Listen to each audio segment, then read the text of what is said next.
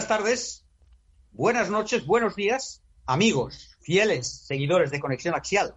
Muchas gracias por estar ahora mismo en directo en Facebook de Click Radio TV, la radio líder en Internet. Conexión Axial es el programa pionero en tratar simultáneamente las temáticas de trascendencia, expansión de conciencia, espiritualidad y de bienestar mental y físico. Doy las gracias a Pedro Rodríguez, el gran técnico de Click Radio TV, que nos lleva como buen timonel que es por los procelosos caminos de la informática y lo digital. Procelosos son, se lo aseguro. Por supuesto, gracias a los empresarios y empresarias de Click Radio TV y Radio Tentación. Tengo el honor de saludar a Viviana Greco, prescriptora internacional, presentadora de programas radio y televisión, periodista experta en redes sociales y co-creadora de este programa.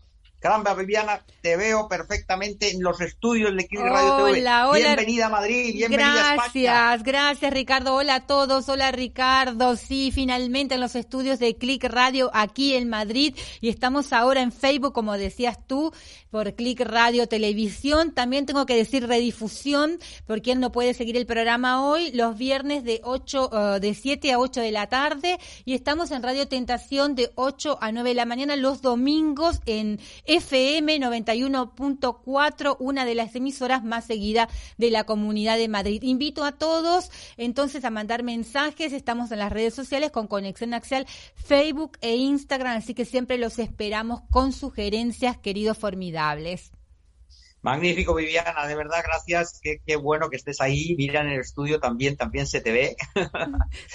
bueno, eh, programa 138, casi nada. Mm. Y mañana solsticio de verano, o sea que se pone la cosa perfecta. Expansión, luminosidad. Así es. Gran momento del año, gran momento. Bueno, nuestro primer invitado es un gran amigo, se llama Rafael de Mora, es uh, gran amigo nuestro, naturópata, profundo conocedor de la cultura china, por eso le traemos aquí normalmente. También le trajimos en su momento por las flores de Bach, recordaba ahora Viviana Greco que estuvo en 2018 nada menos con nosotros, pero sí, la cultura china es lo que nos mueve hacia él y realmente es un gran conocedor de esa cultura, experto en dislexia también, autor de dos extraordinarios manuales, uno sobre dislexia y otro sobre la historia de la medicina china, nada menos. Es conferenciante en el Centro Cultural de China en Madrid, articulista, formador y gran persona, que esto tiene un mérito por encima de cualquier currículum. Bienvenido a Conexión Axial, querido Rafael de Mora. Bienvenido, Rafael, bienvenido a tu programa. Bien hallados, bien hallados. Muchas gracias por la geografía que me habéis hecho, que más que una biografía es una geografía, ¿eh? muchas gracias. Se nota que estamos entre amigos. Bueno, me he dejado muchísimo, o sea que precisamente la amistad me lleva a omitir eh, parte de los 100 folios que tiene aproximadamente la biografía de nuestro gran amigo Rafael de Mora. Hoy vamos a hablar de alquimia china mm. eh, y del papel de la mujer en el taoísmo. Son dos temas fascinantes, no cabe duda. Hablamos en primer lugar, si te parece, Rafael, de la alquimia china. Ya se sabe que en Occidente sí se ha dado mucha importancia a la alquimia nuestra, a la propia, pero hemos despreciado tradicionalmente la alquimia china, cuando es un campo extraordinariamente ligado al taoísmo, que por cierto en Occidente sí que el taoísmo tiene eh, gran respeto y, y, por tanto se supone que tendría que tener esta, este abordaje también, ¿no? Pero realmente la alquimia china no es muy conocida, ¿verdad, Rafael? Sí, así es. O sea, desgraciadamente parece que la historia del mundo se escribe desde Occidente, como si en otros países no, no hubiera historiadores, no hubiera arqueólogos eh, o sociólogos, etcétera, ¿no? Y, efectivamente, eh, de hecho a mí, yo tengo muchos libros de alquimia desde hace ya muchos años y, y bueno, la alquimia china hasta hace poco no, encontré, no empecé a encontrar libros que, hablan algo en, en inglés o en español de alquimia china cuando se habla de alquimia, solamente se hablaba de alquimia occidental y la alquimia china es que ni siquiera se la mencionaba. es como si no existiera, ¿no? Algo increíble. Y es especialmente grave, porque la, alquimia china además es que es más antigua que la, que la alquimia occidental. Eh, los orígenes son diferentes, pero la alquimia china empezó entre el siglo V y el siglo IV antes de Cristo mientras que la alquimia occidental empezó entre el siglo I y el segundo después de Cristo. Estamos hablando de seis, siete siglos de diferencia de antigüedad la alquimia china por delante de la, de la occidental, ¿no? Entonces, aunque ya solo sea por eso, ya es un motivo para hablar de ella, ¿no?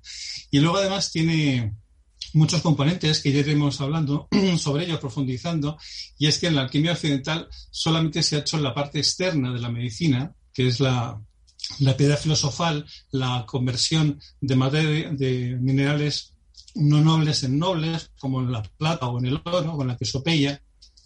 Mientras que en la alquimia china se ha hecho eso y además se ha hecho un trabajo interior, que es la, alquimia interna, ¿no? que genera una gran diferencia porque es la esencia de la, de la, alquimia, esa transformación, esa transmutación interior que uno mismo lleva, ¿no? Y eso es algo que en Occidente no, no ha existido, y en cambio sí que ha existido y es eh, el núcleo de, la cultura china y del taoísmo, como decías, ¿no? Qué increíble, Rafael. Otra cuestión que en Occidente no hemos, digamos, valorado suficientemente es la asimilación del chamanismo por el taoísmo, ¿no? Que ha terminado fusionado con la filosofía, la medicina y la cosmología.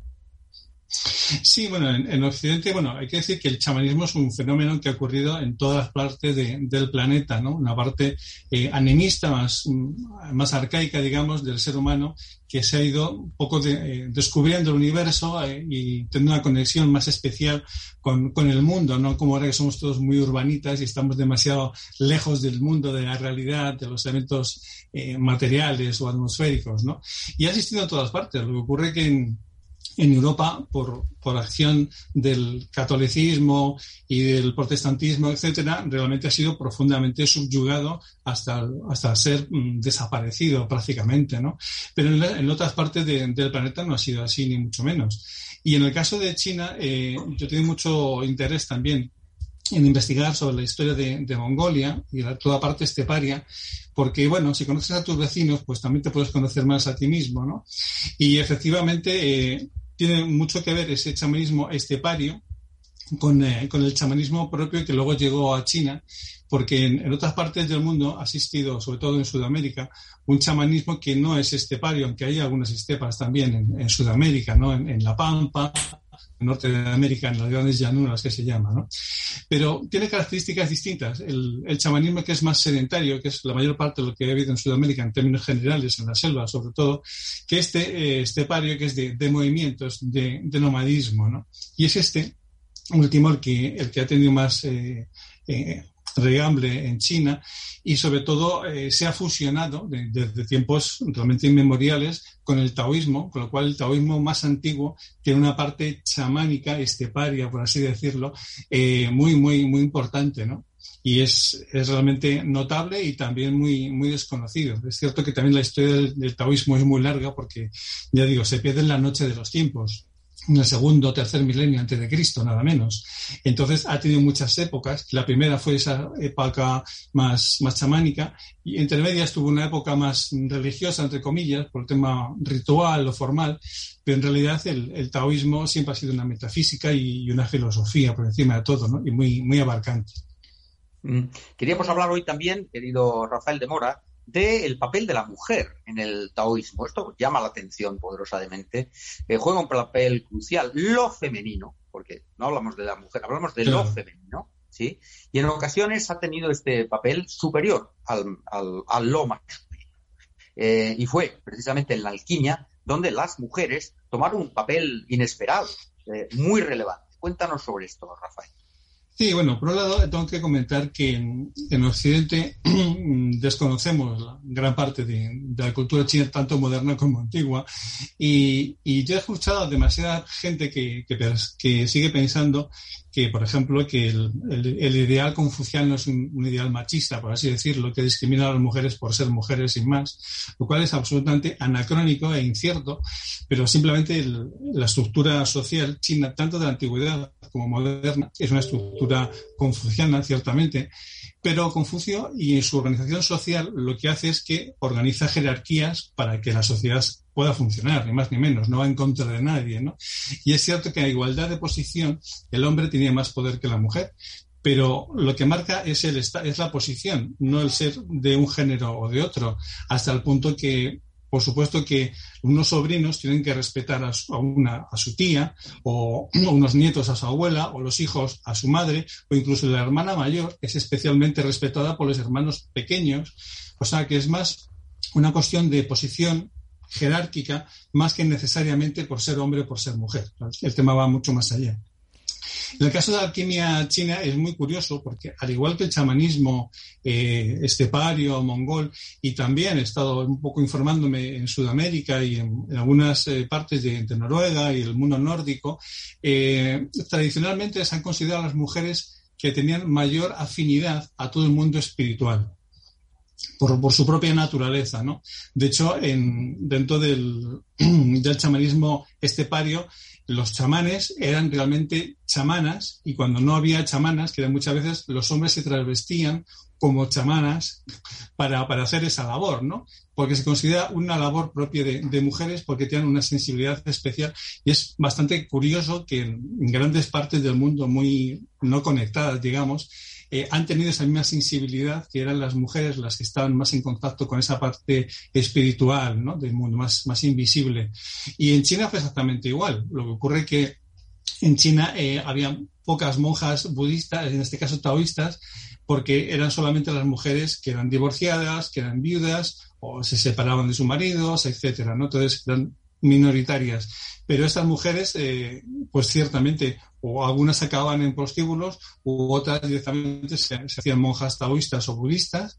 Y en el caso que hablamos de las taoístas, pues tuvieron un lugar muy, muy importante, ¿no? Porque ellas, por ejemplo, eran las que dirigían las sesiones de escritura inspirada, en las cuales era un, ritual que se hacía en los templos en ciertas fechas, cuando era la época del benefactor de ese templo.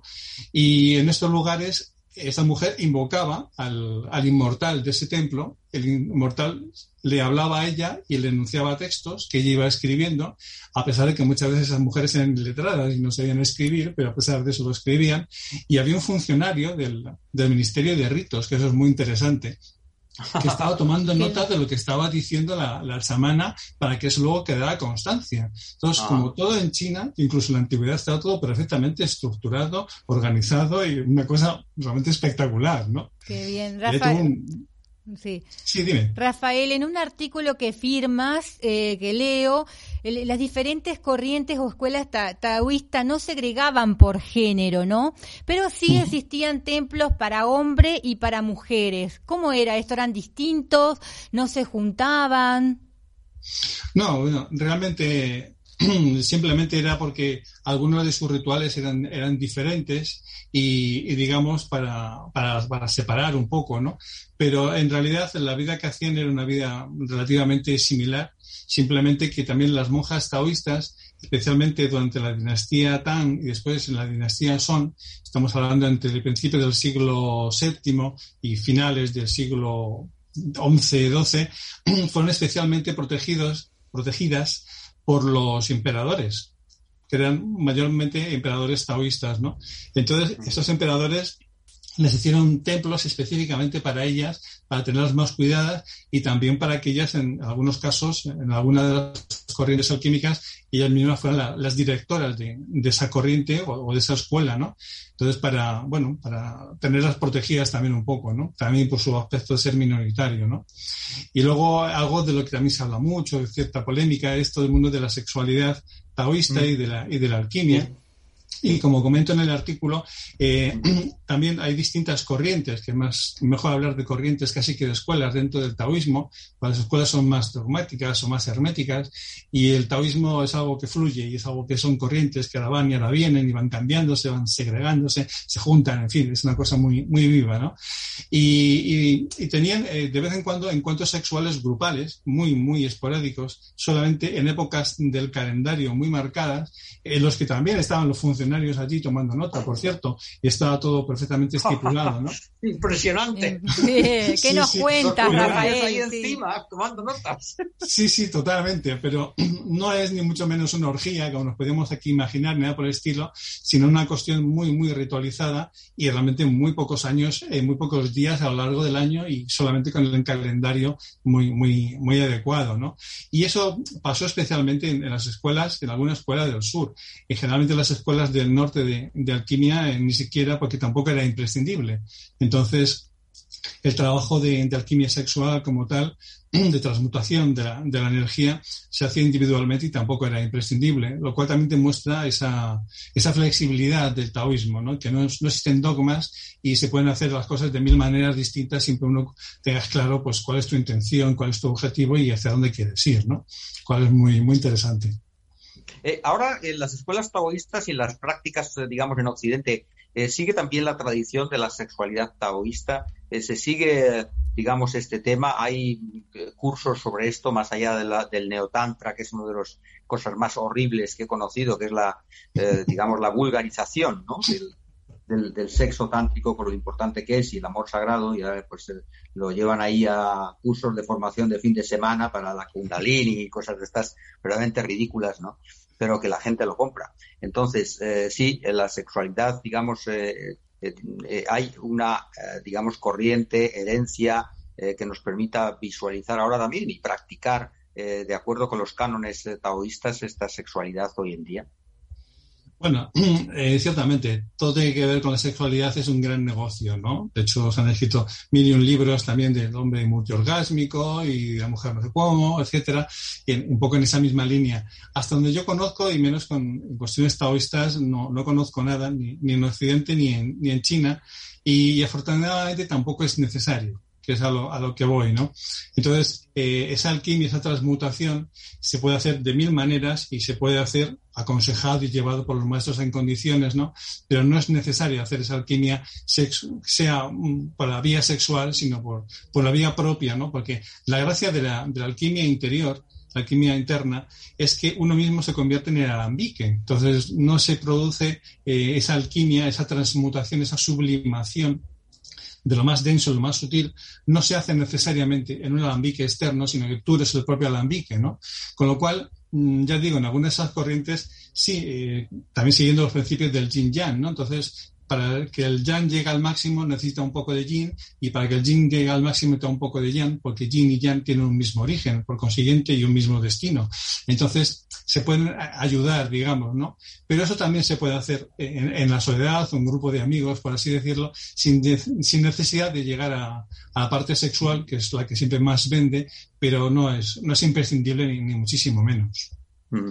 Rafael, eh, de alguna manera, tu conclusión eh, sería que la, alquimia taoísta, gracias a la alquimia taoísta, hombres y mujeres eh, han llegado al grado máximo, digamos, de espiritualidad conocido eh, siglos atrás, es decir, estamos hablando de una espiritualidad, digamos, eh, verdaderamente evolucionada y, muy importante en el contexto de la espiritualidad, digamos, histórica.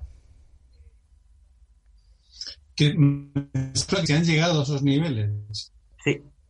Sí, sí, por supuesto que sí. Pero vamos, todas las tradiciones antiguas, mismamente de hinduistas o, de cualquier otra parte del mundo, han llegado a esos niveles, por supuesto, y, realmente su, su característica es, que son, como diría yo, son realmente muy, muy, muy elevadas y en Occidente nos cuesta un poco entenderlo. Pero bueno, para que hiciéramos un símil, eh, un taoísta es, es un místico. Y un místico es místico 24 horas al día, no tiene vacaciones y no se va de fin de semana, no sé dónde.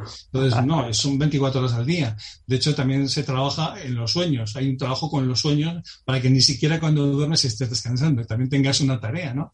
Entonces, igual que los místicos occidentales, eh, cristianos, católicos, son 24 horas al día y su único sentido de la vida es, es ese trabajo, esa encomendación a Dios, en este caso, pues los taoístas es exactamente igual, o, los sufíes, o, los yois de la India, ¿no? Entonces, están en ese mismo nivel. Lo que ocurre que el taoísmo siempre es un poco, marca algunas diferencias, porque es muy extenso. Entonces, es muy difícil decir, los taoístas son de esta manera. bueno, es que hay muchos tipos de taoístas. Qué interesantísimo. Eh, no sé si está por ahí ya, antes de despedirte, Rafael, un momento, que quiero saber si está Aina. Aina, sí, sí, está. Aina está, no sé si ha ingresado por aquí. Eh, Pedro.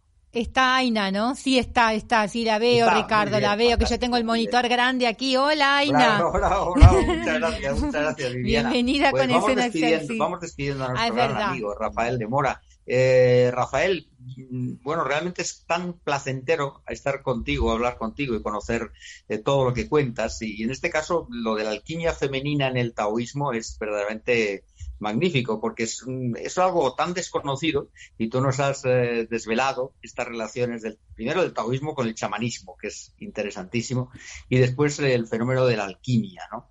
Entonces yo creo que bueno, tus artículos son prodigiosos, invitamos a la audiencia a que los siga, por supuesto.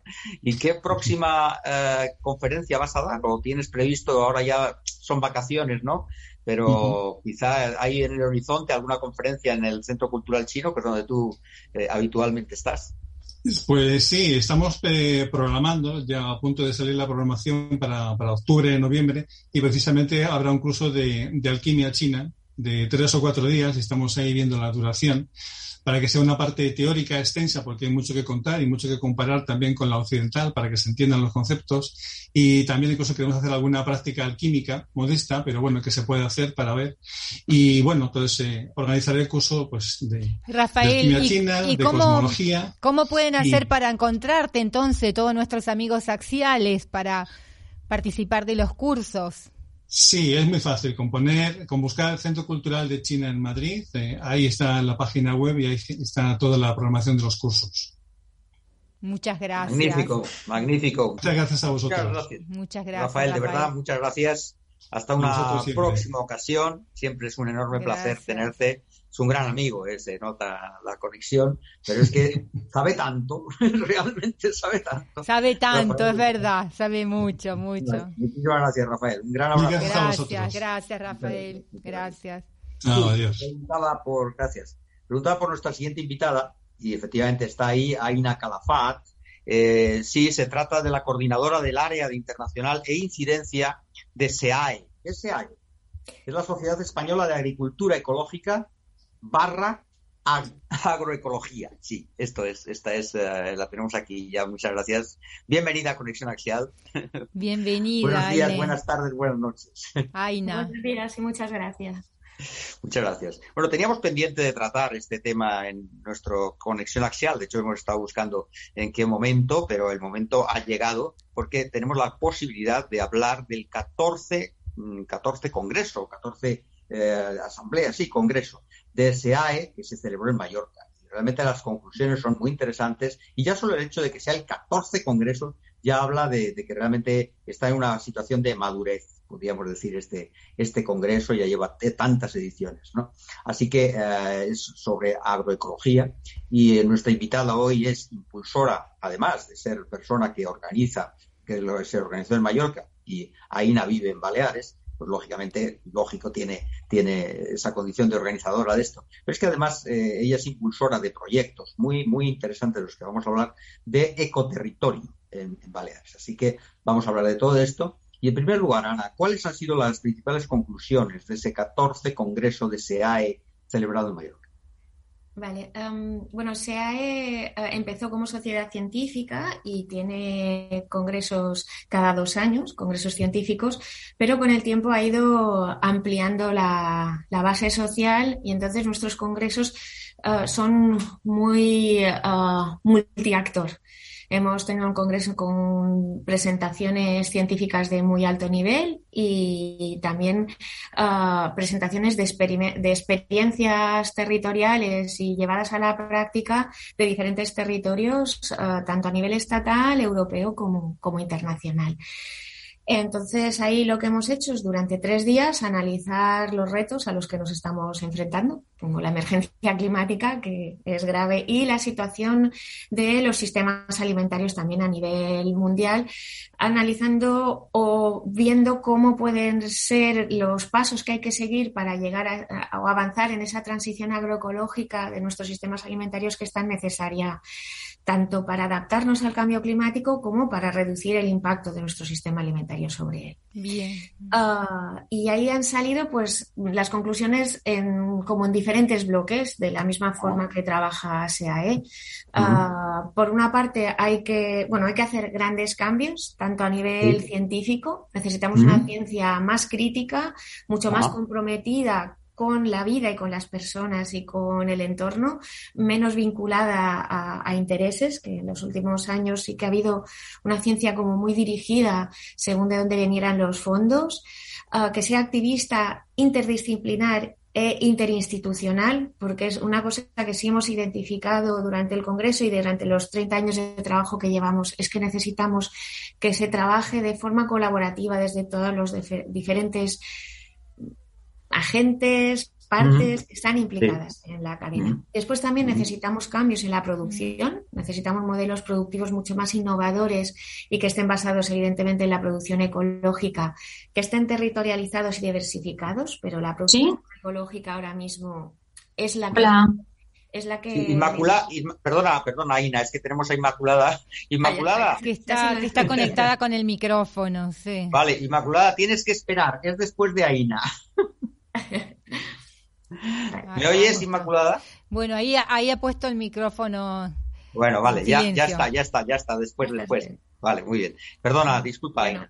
no, bueno, si estábamos con las conclusiones, si estábamos con la innovación en la, en la producción y que ah, en estos momentos la producción ecológica es la única que tiene, que está arreglada y, de, y, que está demostrado el, impacto, o sea, la reducción del impacto, de los impactos negativos y la internalización que hacen los productores, el esfuerzo que hacen los productores y productoras ecológicas para producir alimentos saludables a la vez que respetan el entorno y, y la biodiversidad.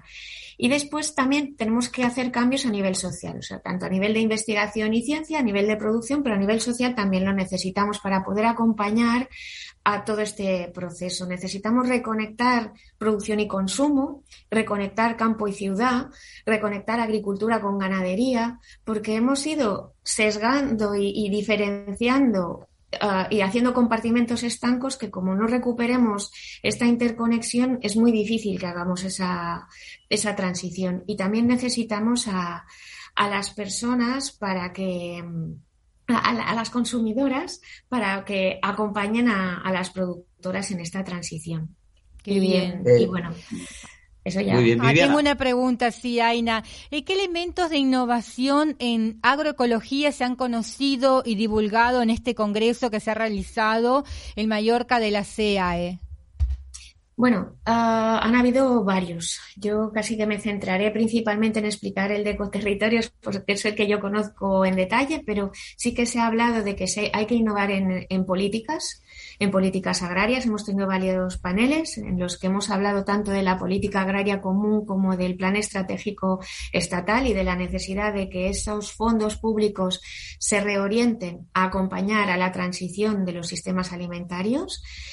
Uh, hemos tenido la presencia de representante de la comisión que diseñó uh, el plan de acción para la producción ecológica a nivel europeo. También hemos tenido expertos en nutrición ecológica y en uh, turismo de proximidad. Y uh, una de las herramientas que hemos analizado, lo, la analizamos en el, el, último día, fue la herramienta de los ecoterritorios, biodistritos, mm, ecoregiones, tiene diferentes nombres, pero a nivel estatal le llamamos ecoterritorios, que ya está contemplada por parte de la Unión Europea dentro de la visión para las zonas rurales del 2030 y dentro del plan de acción de producción ecológica y que a nivel uh, europeo ya tiene mucha implantación, hay casi 60 ecoterritorios, a nivel mundial casi 3.000 y que en España pues sea es la, delegada diríamos de este proceso. Y lo que hacemos es um, desde lo local partiendo a nivel municipal o supramunicipal, pero de territorios pequeños y de muy locales, reorientar la economía y el modelo agroalimentario local, poniendo de acuerdo y definiendo estrategias con todos los, todas las partes implicadas dentro de la cadena alimentaria. La administración, por supuesto, las, las productoras ecológicas, las productoras convencionales que puedan ir transitando hacia producción ecológica. Los destinatarios finales de estos alimentos, que tanto son los comercios como restaurantes, la sociedad civil, tanto las ONGs como pueda ser SEAE, como también las asociaciones de familias vinculadas a los colegios y demás. Entonces, con un proceso participativo se, se, analiza y se diagnostica con unas herramientas que, de las que disponemos y que se han desarrollado entre la red de ecoterritorios cuál es la situación de partida, cuáles son los retos que hay que superar y cuáles son los pasos que, mm, que, podemos ir dando y entonces en base a lo que pueda aportar todas estas diferentes partes, desde la administración hasta la consumidora particular en su casa, mm, ver cómo se temporaliza esa hoja de ruta y esas actuaciones que hay que hacer. Por ejemplo, huertos en los colegios, compra pública de productos ecológicos en los colegios que sean a nivel local o uh, incluso servicios de asesoramiento que se pueda dar a, las productoras en cuestión de ayudas a las que pueden tener o rebajas fiscales para poder comercializar en los mercados locales. O sea, las, las acciones y actividades difieren de un territorio a otro, y, pero salen de un proceso participativo, que esa es la parte más innovadora, la parte de innovación social. Y mm, porque mm, a veces todos lo vemos desde la con las gafas o desde la visión o el prisma que tenemos sesgado desde nuestra eso que le llaman uh, de formación profesional y cuando conseguimos sentarnos todos juntos y abordarlo de una forma mucho más multidisciplinar y mucho más rica y sobre todo a nivel mm, de personas que se conocen entre sí, volvemos a situar a las personas, a la vida, a la calidad de vida en el centro. Y uh, evidentemente todo el mundo tiene que vivir del trabajo que realiza y conociendo cuáles pueden ser los cuellos de botella para que esas personas que trabajan produciendo alimento tienen, pues entre todas podemos ayudarles. Mm. Dos ponencias eh, centrales que habéis debatido en este congreso eh, se refieren a la soberanía alimentaria y la emergencia climática. Me gustaría que me dijeras, en este caso, en estas dos eh, cuestiones, qué conclusiones se han llegado. Bueno, uh, ya yo creo que muchas conclusiones ya las teníamos a priori, que por eso elegimos este, este De acuerdo. De uh, acuerdo. la soberanía alimentaria ha, sido. ¿A qué, a, qué se ¿A qué se refiere? La soberanía alimentaria es el derecho de, de, los pueblos y las personas a decidir su modelo alimentario. Ahora mismo vivimos en un mundo globalizado en el que la alimentación nos viene muchas veces impuestas por, por las tendencias. Hemos reducido la diversidad de alimentos que consumimos a, muy pocas especies y, y, a, y dentro de esas especies a muy pocas variedades. Y muchas veces no somos conscientes de que aquel alimento que estamos consumiendo puede llevar microplásticos por el tipo de procesado que, que ha sufrido por, por el envasado que tiene o que lleva fitosanitarios, aunque sean en cantidades pequeñas, lleva presencia de fitosanitarios y no tenemos ni siquiera información de que los lleva o del efecto que pueda tener la combinación de varios de, varias pequeñas cantidades de fitosanitarios que, estamos ingiriendo. Entonces, que, cada, que, que haya transparencia en cuanto a la alimentación que recibimos, que la alimentación sea saludable, que sirva para nutrirnos, no solo, como diría María Dolores Raigón, para llenarnos la barriga y perjudicarnos por otros lados, pues mm, eh, en ese es el, en el foco en el que hemos puesto todos nuestros esfuerzos, desde la investigación, la formación, toda la transferencia de conocimiento, incluso la parte de incidencia política. Entonces, partiendo de esa defensa de la soberanía alimentaria que llevamos desde hace 30 años y viendo que ahora mismo también tenemos una emergencia climática ante la que hay que buscar respuestas, que el modelo alimentario, como he dicho, tiene un efecto sobre nosotras las personas, pero también lo tiene sobre el ambiente y el clima. Las emisiones no solo de transporte, sino de la fabricación de esos fitosanitarios o de esos fertilizantes que se utilizan en agricultura convencional también tienen un impacto.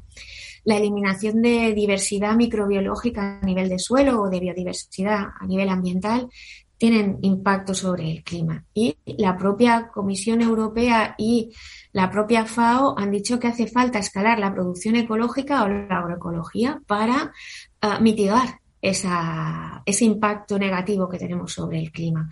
De hecho, la Comisión propone que de aquí al 2030 el 25% de la superficie agraria útil de Europa se gestione en producción ecológica para contribuir positivamente en el clima, sobre el clima. Y mm, ya por último, lo que hemos estado debatiendo durante el Congreso ha sido cómo avanzamos en ambos procesos y cómo ambos procesos se retroalimentan. O sea, cómo la soberanía alimentaria puede reducir el impacto del sistema alimentario sobre el clima y también cómo la soberanía alimentaria nos puede ayudar a adaptarnos a ese cambio climático que ya tenemos encima.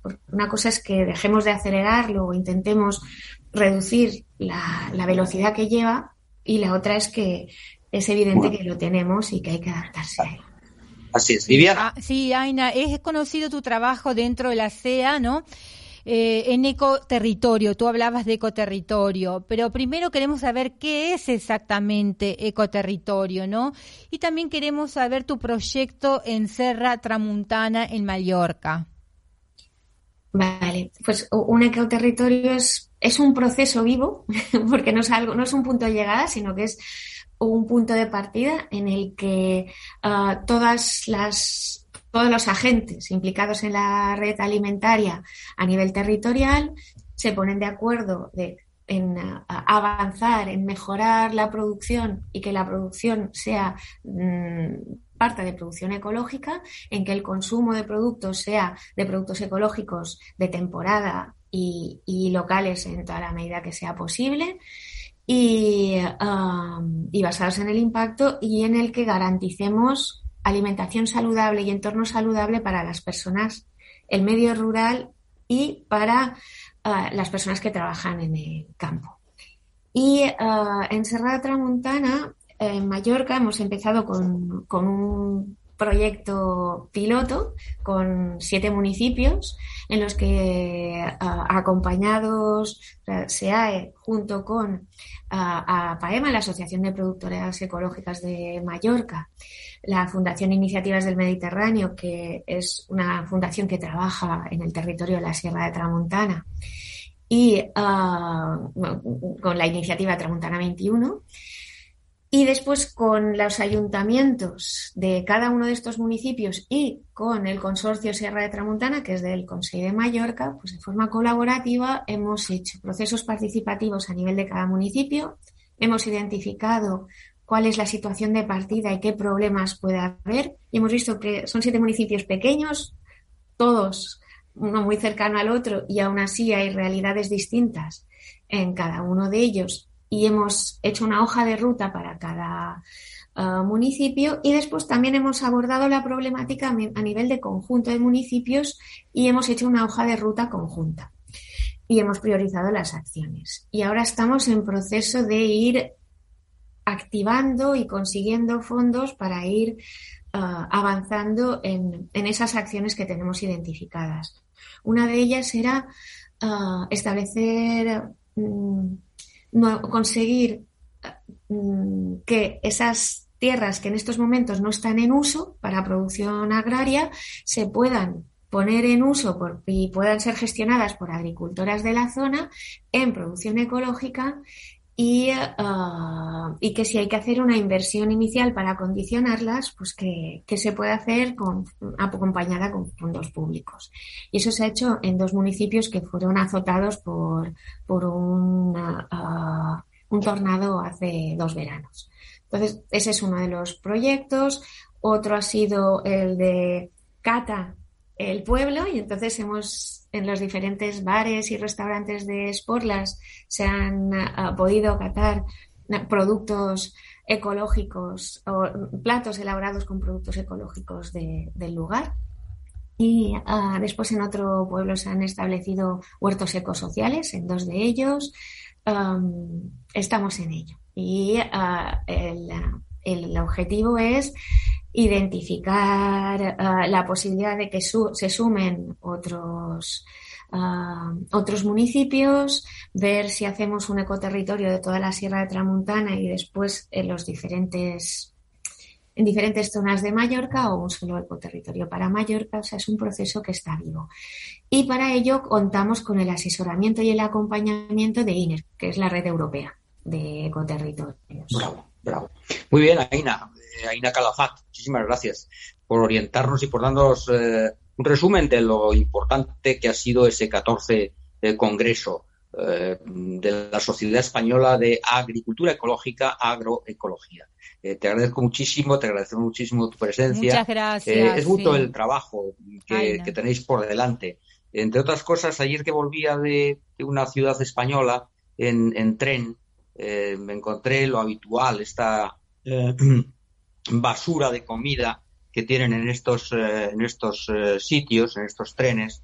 No hay ni un sitio posible para que alguien vegano o alguien simplemente que que cuide por su salud es imposible porque todos los productos que exhiben ahí, quitando el jamón de jabugo, que es totalmente ecológico en mi opinión, pero el resto son absolutamente alimentos tóxicos que te pueden llevar a que tu envejecimiento sea terrible. Así que tenéis una eh, extraordinaria tarea que es, eh, ya os lo sirvo ahí ya la idea, eh, a Renfe y a sus trenes, que por favor cambien esto de la cafetería que tienen ahí, que es auténtica basura, y que lo transformen en algo sano para la humanidad y para los clientes de, las líneas, particularmente del AVE. Así que ahí lo dejo. Y, en los comedores escolares. Qué bien, sí. El trabajo lo hacemos todos. Comedores escolares. así es, así es. Bueno. Muchísimas gracias, Aina, por tu Muchas gracias, eh, Aina, es verdad. Conexión Axial está abierta a todo lo que quieras contar y te agradecemos, por supuesto, tu presencia y tu conocimiento. Muchas gracias, gracias Aina, de la Sociedad Española de Agricultura Ecológica, Agroecología. Hasta una próxima ocasión. gracias, gracias.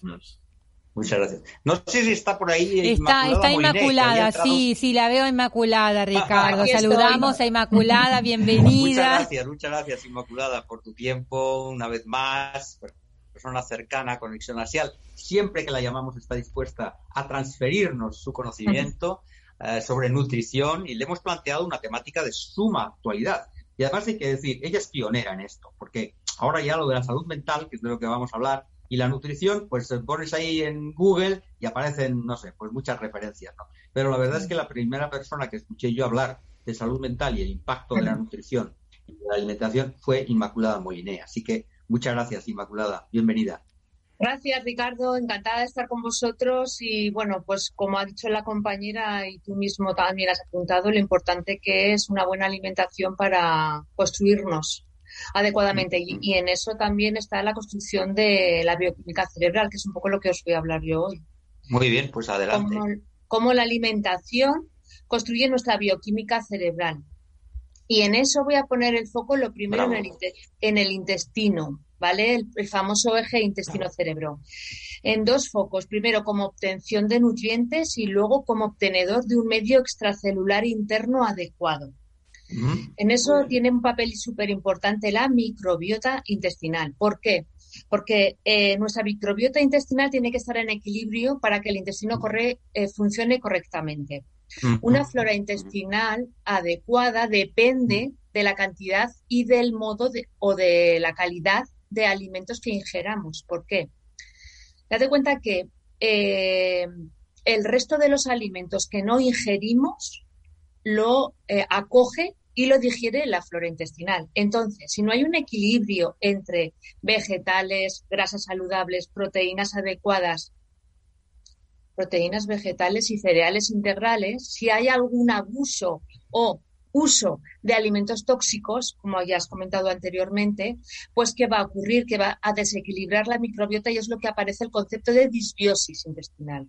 La disbiosis intestinal puede ser tanto por aumento de algunas eh, bacterias o por eh, desaparición de otras importantes. Entonces, tiene que haber un equilibrio bacteriano entre fermentadoras, proteolíticas, mucoprotectoras, neuro, neuroprotectoras eh, con su capacidad inmunitaria, ¿vale? Y eso va a depender del grupo de alimentos que eh, tomemos, de la capacidad digestiva, y en esa capacidad digestiva entra el estrés. que bueno, el manejo del estrés es súper importante para que la digestión funcione correctamente, pero el manejo del estrés os lo dejo otro profesional, porque mm, yo me voy a centrar más en la influencia de lo que comemos y lo que luego nuestra arquitectura celular eh, neuronal necesita y adquiere con, ese alimento. Entonces, vuelvo al intestino y luego ya me meto con los nutrientes. Si hay, por ejemplo, un exceso de flora proteolítica o porque hemos comido muchísima flora, mucha comida basurera, exceso de grasas saturadas, proteínas, bueno, pues eh, con muchos residuos, metales pesados, ¿qué va a ocurrir? Va a ocurrir el fenómeno de permeabilidad intestinal. Y ese fenómeno de permeabilidad intestinal es una apertura de poros o una desintegración de la mucosa que permite el paso de toxinas bacterianas, alimentarias, incluso metales pesados. Eso va a provocar inflamación local y sistémica y una activación o no también de la inmunidad. Entonces, em, va a provocar una neuroinflamación porque cuando hay una inflamación de bajo grado también hay una eh, alteración de la membrana hematoencefálica. Entonces, ahí va a haber un paso inadecuado de tóxicos. Y eso es lo que me va a perturbar el medio extracelular neuronal. Eso es el inicio de enfermedades degenerativas, Alzheimer, Parkinson, demencia, tanto como eso, como de trastornos agudos, que yo denominaría agudos, el estrés, el insomnio, la ansiedad y la depresión. Eh, bueno, importancia del medio extracelular eh, en el entorno del intestino. Entonces, he dicho que es un, el intestino es importante para captar los nutrientes de los neurotransmisores. Entonces, ¿de qué están formados los neurotransmisores? De proteínas, de vitaminas y minerales, porque en la ruta de formación del neurotransmisor se necesitan vitaminas del grupo B, minerales como el zinc, el cobre, el selenio, el, eh, el hierro, también el litio. Entonces, si e, eso no lo tienen que proporcionar los alimentos. No es tan importante el grueso de hidrato de carbono o proteínas como el equilibrio, es decir, que haya fuentes de minerales y vitaminas importantes para la formación del neurotransmisor y eso también está en frutas y verduras. Entonces, de ahí la importancia del plato saludable. Por otro lado, las grasas, en la riqueza de omega 3. Entonces, siempre se habla del plato saludable y sería un 40% de hoja verde con un poquito de frutas mejor eh, ricas en polifenoles, arándanos, frutas del bosque, moras, frambuesas o de temporada libres de pesticidas, ¿vale? Luego un poquito de cereal integral para que eh, mantener la glucosa importantísima para que no haya mm, vaivenes de glucosa, que todo eso también desequilibra mucho el sistema nervioso. Y eso lo conseguimos con dietas con bajo índice glucémico. Y luego eh, la importancia de las grasas en el sistema nervioso. Seguir también lo que sería la dieta antiinflamatoria. Y ahí pongo énfasis en los omegas. Importantísimos para el cerebro el EPA y el DHA, que resumiendo su papel, hacen un papel de neuroprotección, de mm, formación, imprescindibles para la formación de la mielina, de la estabilidad de las membranas sinápticas. Entonces es súper importante para, tanto para eh, que exista el trasvase de neurotransmisores en la membrana sináptica como que en los receptores de la postsináptica, eh, la serotonina, el GABA, la acetilcolina, todos esos actúan correctamente. Se habla ya de que el núcleo no es la parte más importante de la célula, sino que es la membrana. Y entonces en esa membrana juegan un papel súper importante las grasas. saludables, las saludables. Muy bien, Viviana. Eh, sí, Inmaculada, como gran nutricionista que eres, ¿no? Que Ricardo decía también que fuiste pionera en poner relación de la alimentación con la salud mental o los trastornos mentales. La pregunta es, ¿hay algunos trastornos en que la alimentación, o mejor dicho, el tipo de alimentación sea particularmente importante? ¿Y cuáles son esos trastornos? Eh, si te los acabo de nombrar. Todos los de degeneración, Alzheimer, Parkinson, demencias y tanto el insomnio como la irritabilidad, como la ansiedad, como la depresión por falta de neurotransmisores. En esos neurotransmisores hemos dicho la importancia que existía tanto de la base de proteínas como de falta de vitaminas y minerales. El ensuciamiento del medio, que está relacionado con la neuroinflamación. y la carencia de, los omegas. Entonces, en relación con los omegas, eh, ya sabemos que provienen de nueces, de frutos secos, de grasas eh, del pescado, pero quería señalar que se habla mucho del omega eh, que viene del salmón, de la sardina, de la anchoa, pero ¿qué ocurre? Que el método de cocinado es imprescindible. Si tú quemas esa fuente de grasa, pues esa grasa ya no, ya no se incorpora a, tu, a tus membranas. Entonces, sería imprescindible eh, informar, que nadie informa, solo los nutricionistas, de la importancia de, una, de un cocinado muy suave en grasas. Un escabechado, como se hacía antes, una cocción ligera, ¿sabes? Entonces ahí, eh, bueno, pues se, acompaña de, de, las especias o de nuestra ajo y perejil para darle un poquito de sabor porque el cocinado tiene que ser súper suave. Bueno, muchísimas más cosas en cuanto a, la glucosa, por ejemplo. Eh, en detrimento, o sea, la glucosa es un gran, tiene que estar estable en el, en el medio. Y eso lo consiguen los cereales integrales, las dietas de bajo índice glucémico. Y mm, eso evita el efecto yo-yo de, por ejemplo, te voy a poner un ejemplo. Si tú comes eh, todos los dulces o cereales refinados en el desayuno o donuts, ¿vale? En cambio, eh, lo que te va a provocar son picos de glucosa y enseguida te va, a dar un bajón de glucosa. Y eso te va a provocar que irritabilidad, em, ansiedad, vas a volver a tomar otro elemento y si eliges otra vez alimento refinado, ¿qué vas a ocurrir? Pues que en vez de sumar minerales que en el eh, alimento completo tú aportarías como cromo, vitaminas del grupo B, tú estás restando minerales al cuerpo y estás acidificando el cuerpo.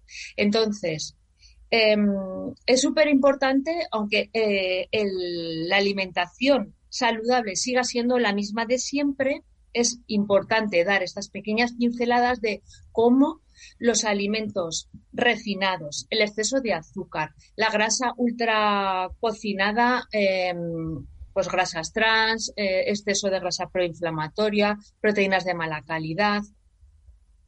Todo eso aleja al, medio, a, los requerimientos del sistema nervioso a obtener su equilibrio. Entonces, basándonos en la dieta saludable, te la vuelvo a confirmar para que veas la importancia que tiene el llevar una dieta equilibrada rica en vegetales que te van a aportar vitaminas y minerales para que las rutas eh, metabólicas de los neurotransmisores se lleguen a su fin, es decir, formación de serotonina y dopamina, acetilcolina y GABA.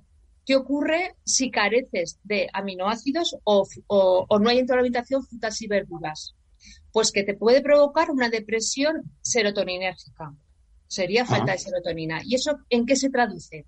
en irritabilidad, en trastornos del humor, en una depresión ligera. ¿Qué ocurre si no tenemos dopamina? Una depresión dopaminérgica. Por lo mismo, ¿eh? por falta de los nutrientes, falta de proteína de calidad, vitaminas, minerales. ¿Qué ocurriría? Pues eh, la depresión dopaminérgica se tiene como síntomas falta de motivación, eh, pérdida de memoria, baja autoestima, la libido por los suelos, fatiga, ¿Qué tenemos con una eh, inexistencia de GABA, otro neurotransmisor importante que es como sería el freno? O sea, sería el neurotransmisor del parasimpático y el freno del simpático. Pues que no dormimos. ¿Qué ocurre con el cortisol si no lo manejamos? Pues que no te deja dormir. Entonces, eh, alimentación súper importante. ¿Qué más usamos nosotros los terapeutas? Ahora estamos usando plantas adaptógenas porque se ha visto que en el ayurveda hay un montón de plantas que ayudan a regular el estrés. La bacopa, eh, para las pérdidas de memoria, las gaguanda para bajar el cortisol, recuperación de energía, la rodiola que ya se daba como aumento de la serotonina. ¿Qué más tenemos además de la alimentación de los naturópatas? Pues mira, un hongo, el ericium, que es el único hongo que eh, tiene un factor de crecimiento neuronal y entonces se usa tanto para las enfermedades intestinales como para todas aquellas eh, desarreglos, demencias seniles, eh, Parkinson, en las cuales hay una pérdida de neuronas. Entonces, es la única sustancia que, te ayuda a regenerar. ¿Qué más decirte? la importancia del estrés oxidativo. por falta de eh, antioxidantes. El estrés oxidativo eh, altera incluso el endotelio vascular, la mitocondria te provoca fatiga. Entonces, si eso no funciona bien, no llega suficiente sangre al cerebro y ¿qué te va a ocurrir? Pues en el ámbito agudo, lo mismo. Más tendencia a la depresión, más tendencia a la ansiedad por falta de llegada de oxígeno. Porque otra cosa, si no oxigenamos, eh, la vida está loca que llevamos, que nos hace ir siempre en un nivel mínimo de oxígeno, y no te cuento desde las mascarillas, las rutas metabólicas de los neurotransmisores tampoco se, se realizan correctamente. Entonces, algo como respirar. Ahí te lo dejo. Muy bien. Eh, la vitamina D, el sol. Hay muchísimas acciones naturistas para mejorar los trastornos mentales. Ahí os lo dejo. Muy bien. Te, quiere preguntar Viviana cómo hacemos para llegar a... Así es, seguro. Muy interesante todo lo que dices, Inmaculada. Y queremos ah. saber para todos nuestros amigos de Conexión Axial cómo podemos hacer para conectar contigo, pedir cita, consulta, localizarte, si tienes página web, si tienes un número de teléfono. Página web www.inmaculadamoline.es y el teléfono 660-297781. Y bueno, eh, encantada de poder ayudar y de aportar un poco de luz a estas enfermedades que se solucionan todas con un fármaco y el fármaco solo hace que usar la serotonina vieja, no aporta serotonina nueva. Lo único que aporta serotonina nueva es la alimentación adecuada. Bueno, y el manejo del estrés. Magnífico, Inmaculada. Muchísimas gracias. Qué buenísimos consejos. Te agradecemos mucho. Como elemento de prevención y también de tratamiento. Muchísimas gracias. Muchísimas gracias, gracias Inmaculada. por estar con vosotros. Gracias. Todos tus consejos. y hasta una próxima ocasión. Muchas gracias. Un abrazo, Ricardo. Saludos. Gracias. Aquí llegamos al final de nuestro programa de hoy. Eh, una semana más. Eh, agradecimiento a Pedro Rodríguez, nuestro fantástico técnico, que garantiza que la informática funcione y nuestro problema programa llegue a buen puerto. Hablaba de problemas que son los que suelo tener yo en la digitalización y eso, pero con. Pero hoy eh, bien, Ricardo, nuestro, ¿eh? Con nuestro gran técnico Pedro Rodríguez todo se soluciona. Y también con Viviana Greco, echando capotes permanentemente. Muchas gracias a ustedes, amigos formidables, amigos axiales, por favor, Viviana, despide este gracias, Ricardo. 138. 138, así es. Recuerden, amigos, Conexión Axial ahora en directo por Click Radio Televisión, YouTube y Facebook. El próximo viernes, redifusión de 19 a 20 horas en Click Radio Televisión. Los domingos de 8 a 9 de la mañana en Radio Tentación. También nos pueden seguir en las plataformas de YouTube, iBox, en las redes sociales con Conexión Axial, Facebook e Instagram. Así que los esperamos. Gracias. Besos y bendiciones. Gracias, Ricardo. Gracias a todos. Muchas gracias. Hasta dentro de siete días, amigos axiales. Bendiciones.